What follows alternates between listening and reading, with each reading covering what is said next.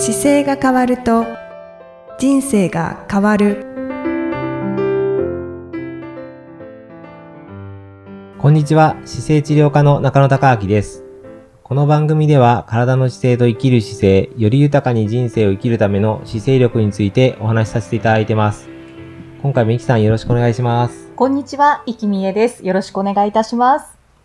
はい。さて、中野先生、はい。あの、これを YouTube 動画で見ていただいている方は、はいはい。おーっと思っていらっしゃるんじゃないかと思うんですけれども、はいはい。中野先生と私の間に、はい。ドドンと、そうですね。はい、魔法のポーズという、なんて言えばいいんですか、これは。ポスタそうですね。ーがあるんですけれども、はいはい。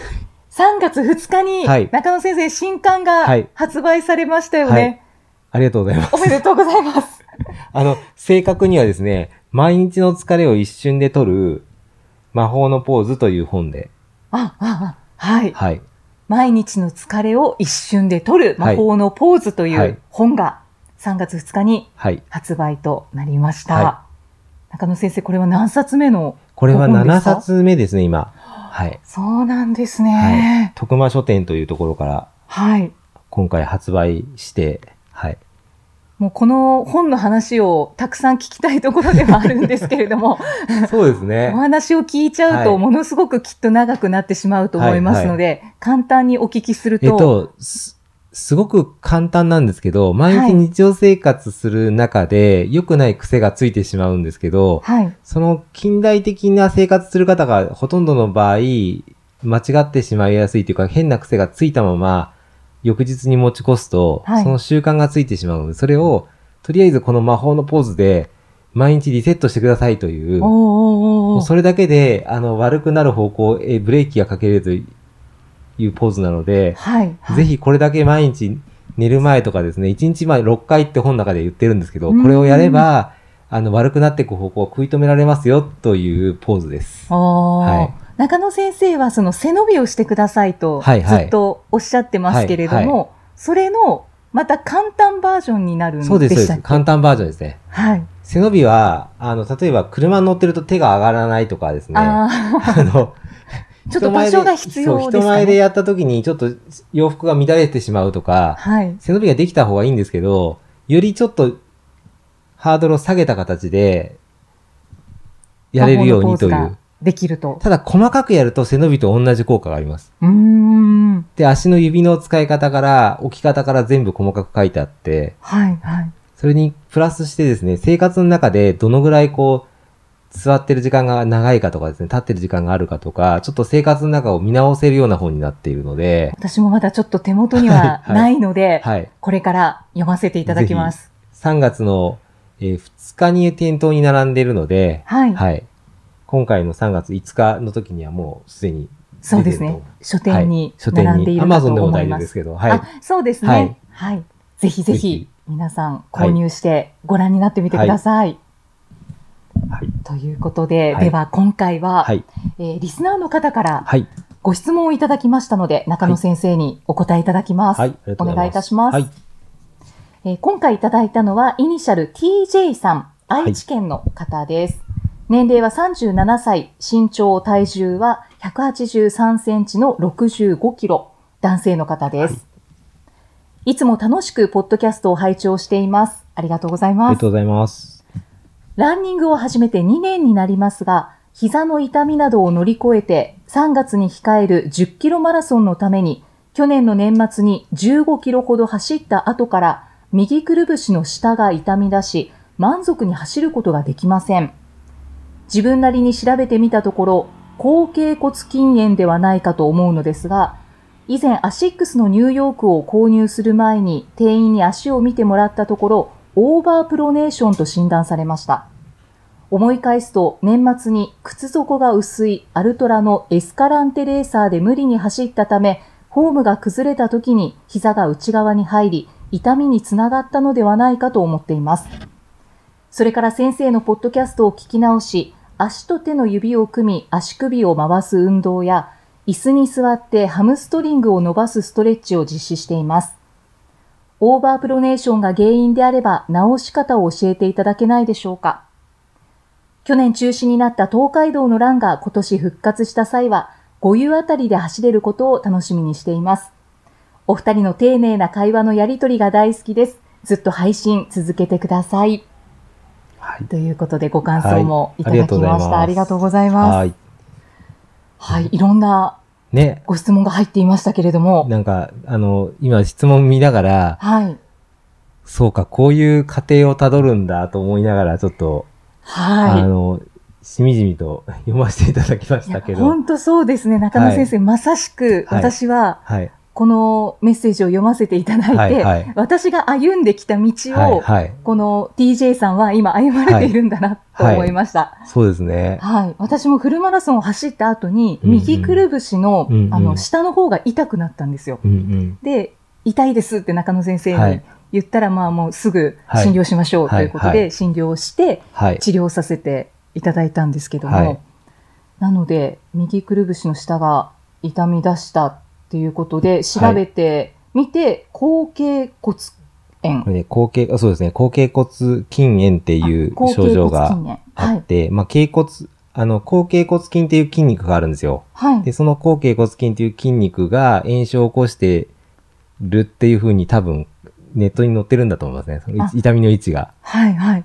これは中野先生、このメッセージを読まれて、この炎症うんだと思われますか、あ、これも炎症としては出てるとは思うんですけど、はいあの、このオーバープロネーションっていうことの診断も全然間違ってはないし、はい。あの、まさにそうだなと思いながら、全部が繋がってて、で、あ、こうやって悩んでる方が多分たくさんこの世の中にいるんだろうなと思いながらですね。そうでしょうね、も手きっと手。に取るようにわかるんですよ。どういう状況になってるかが。あ、はいはい。あの、オーバープロネーションっていう名称がわからない方もいると思うので、はいはい教えていただきたいんですけども。あの、オーバープロネーションって、オーバーとプロネーションに言葉が分かれていて、はい。で、プロネーションっていうのは回内っていう意味なんですよね。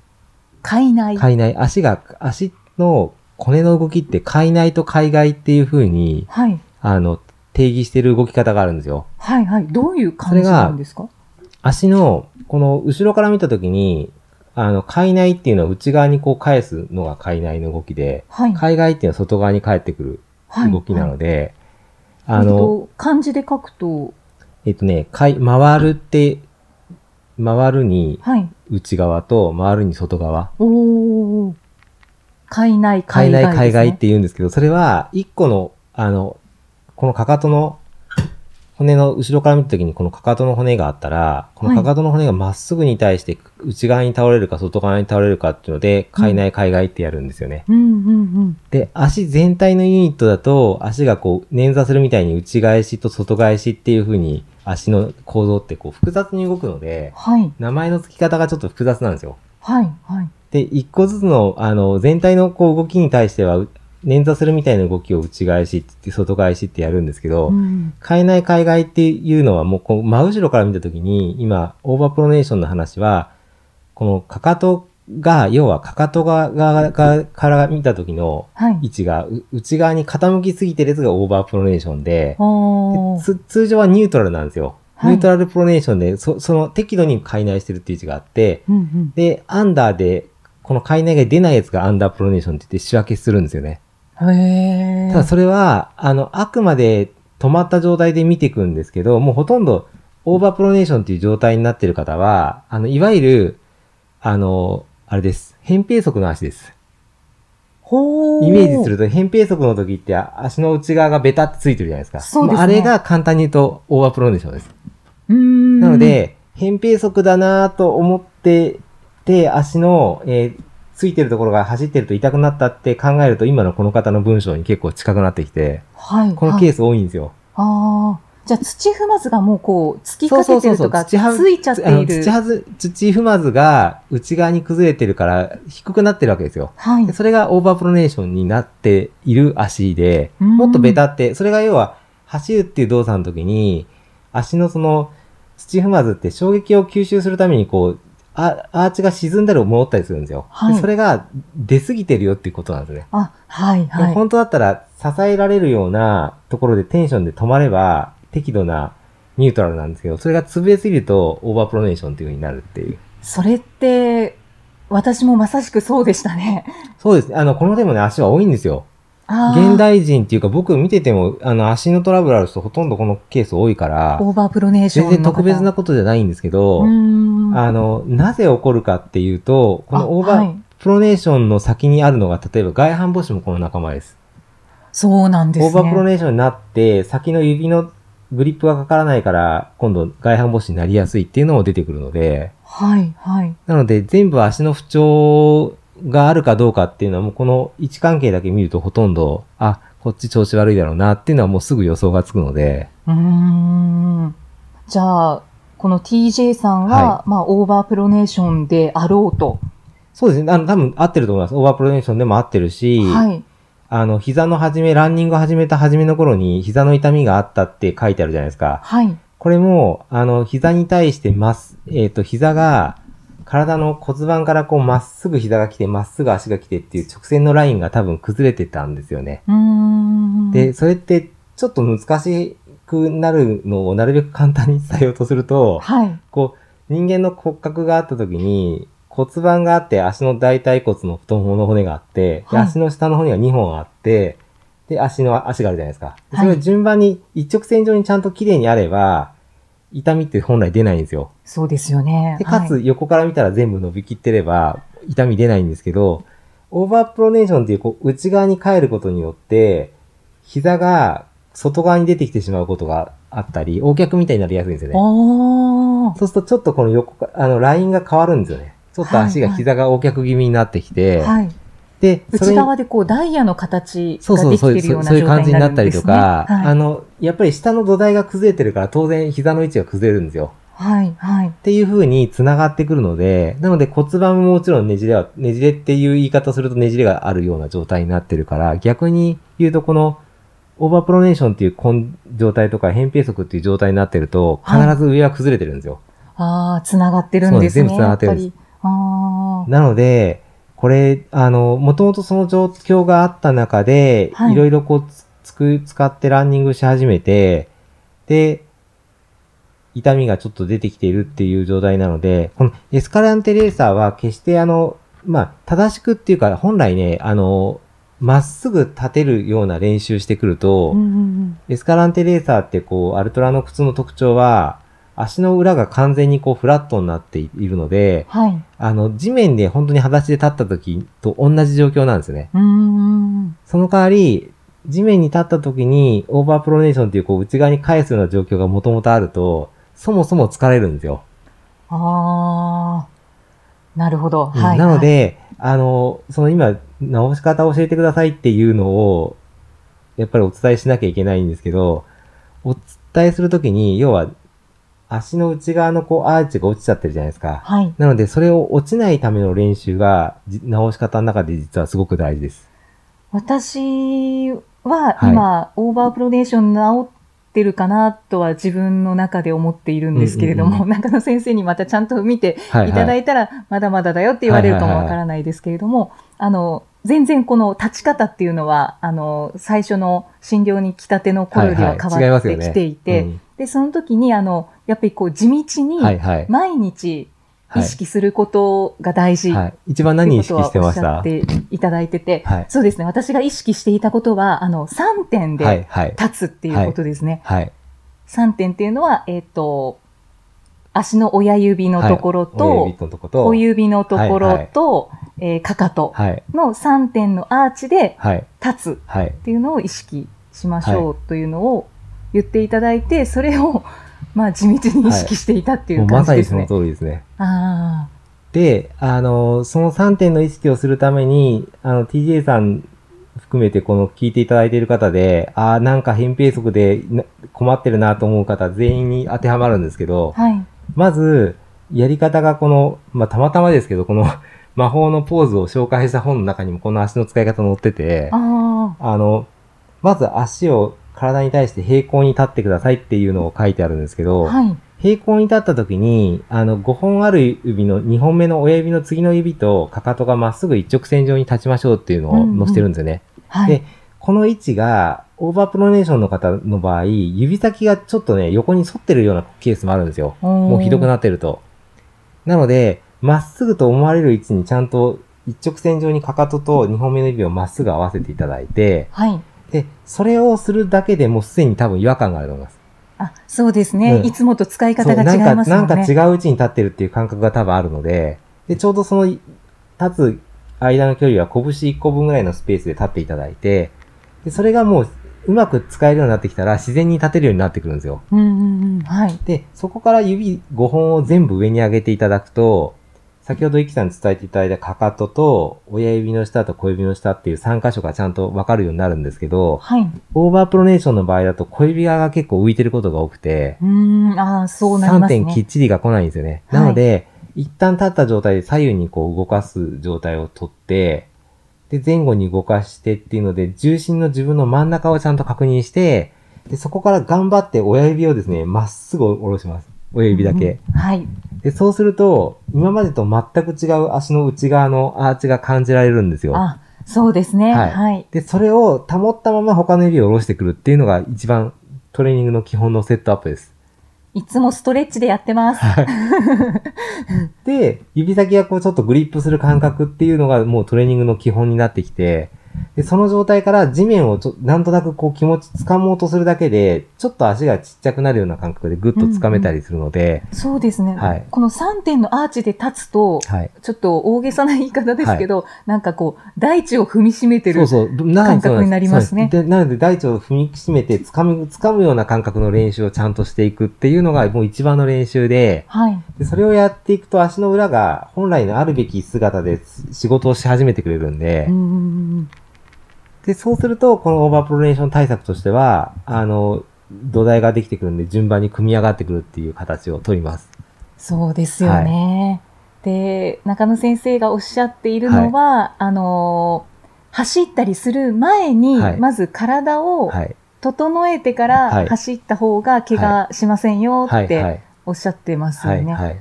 まあ、ただ DJ さんはあの、ね、3月に、もう3月ですけれども、えー3月に10キロマラソンね。が控えているとね。いうことなので、でも僕よりすごいと思いますよ。僕10キロマラソン走るって出たことないですけど、出るんだったら多分10キロ、15キロ走んないですもん。3キロ走れたら10キロ走れると思う思うから、もうすでにできると思います。あ、10キロはい。完走できますか？僕初めてだって20キロ走って、本、だ全部どの大会もむフルマラソンの時は23キロぐらい走って、フルマラソンの大会42キロ出てたりとかするので、自分が狙ってる距離以上に狙で走ったことないので、ああ、そうなんですね。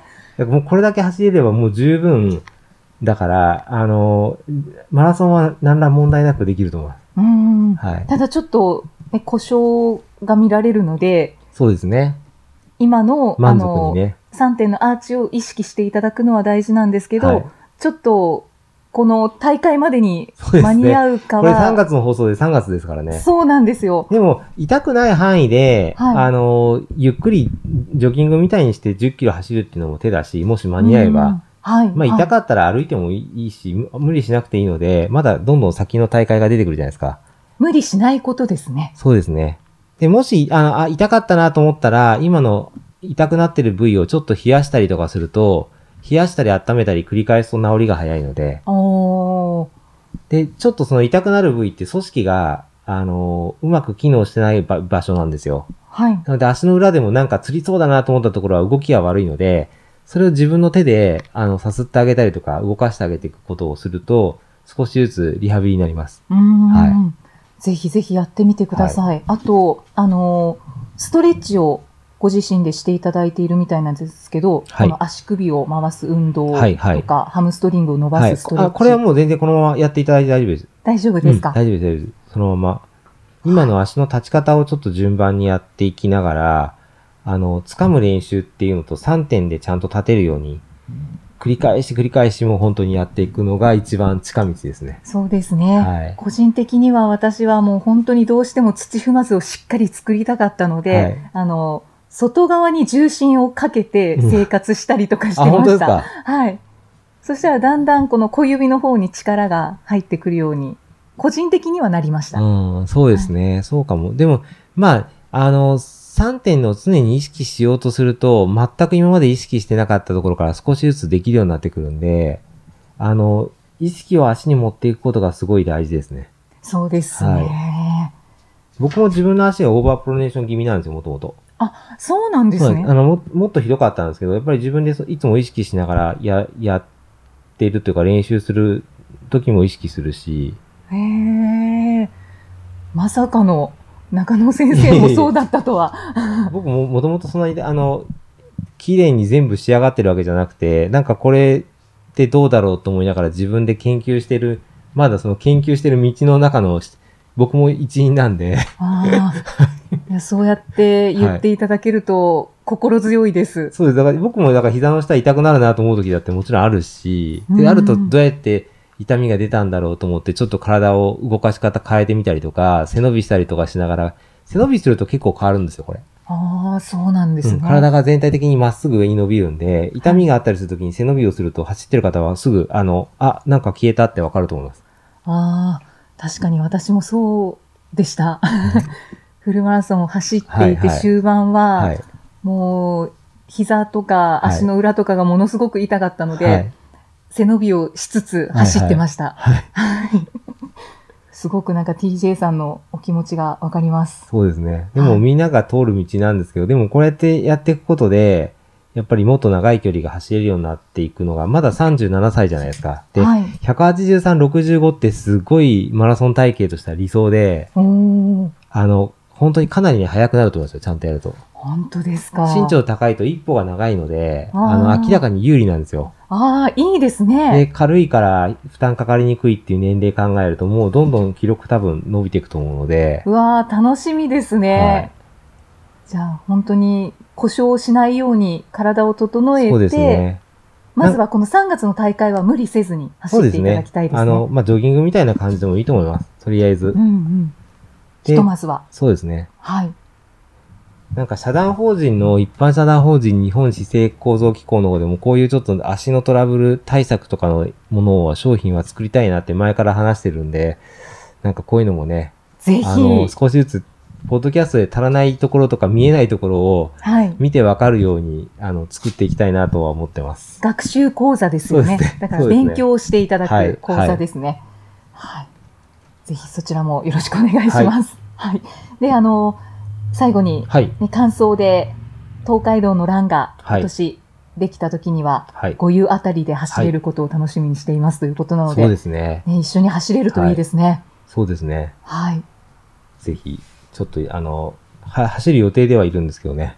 そうですね。まあこの状況次第ですけどもね。そうですね。ぜひちょっと走れることをはい祈って、はい。はい、私も一緒に走りたいです。はい。はい。じゃあまというた次回も。ことで、はい、ご質問にお答えいただきました。はいありがとうございますありがと。うございます。また次回もイキさんとお送りしていきたいと思います。よろしくお願いします。よろしくお願いいたします。ありがとうございましたあり。がとうございました。この番組では姿勢や体についてのご質問そしてご感想をお待ちしておりますご質問とともに年齢体重身長性別をご記入の上中野生態東京青山のホームページにありますお問い合わせフォームからお送りください体を見直す時間は人生を見直す時間である姿勢治療科の中野孝明でした。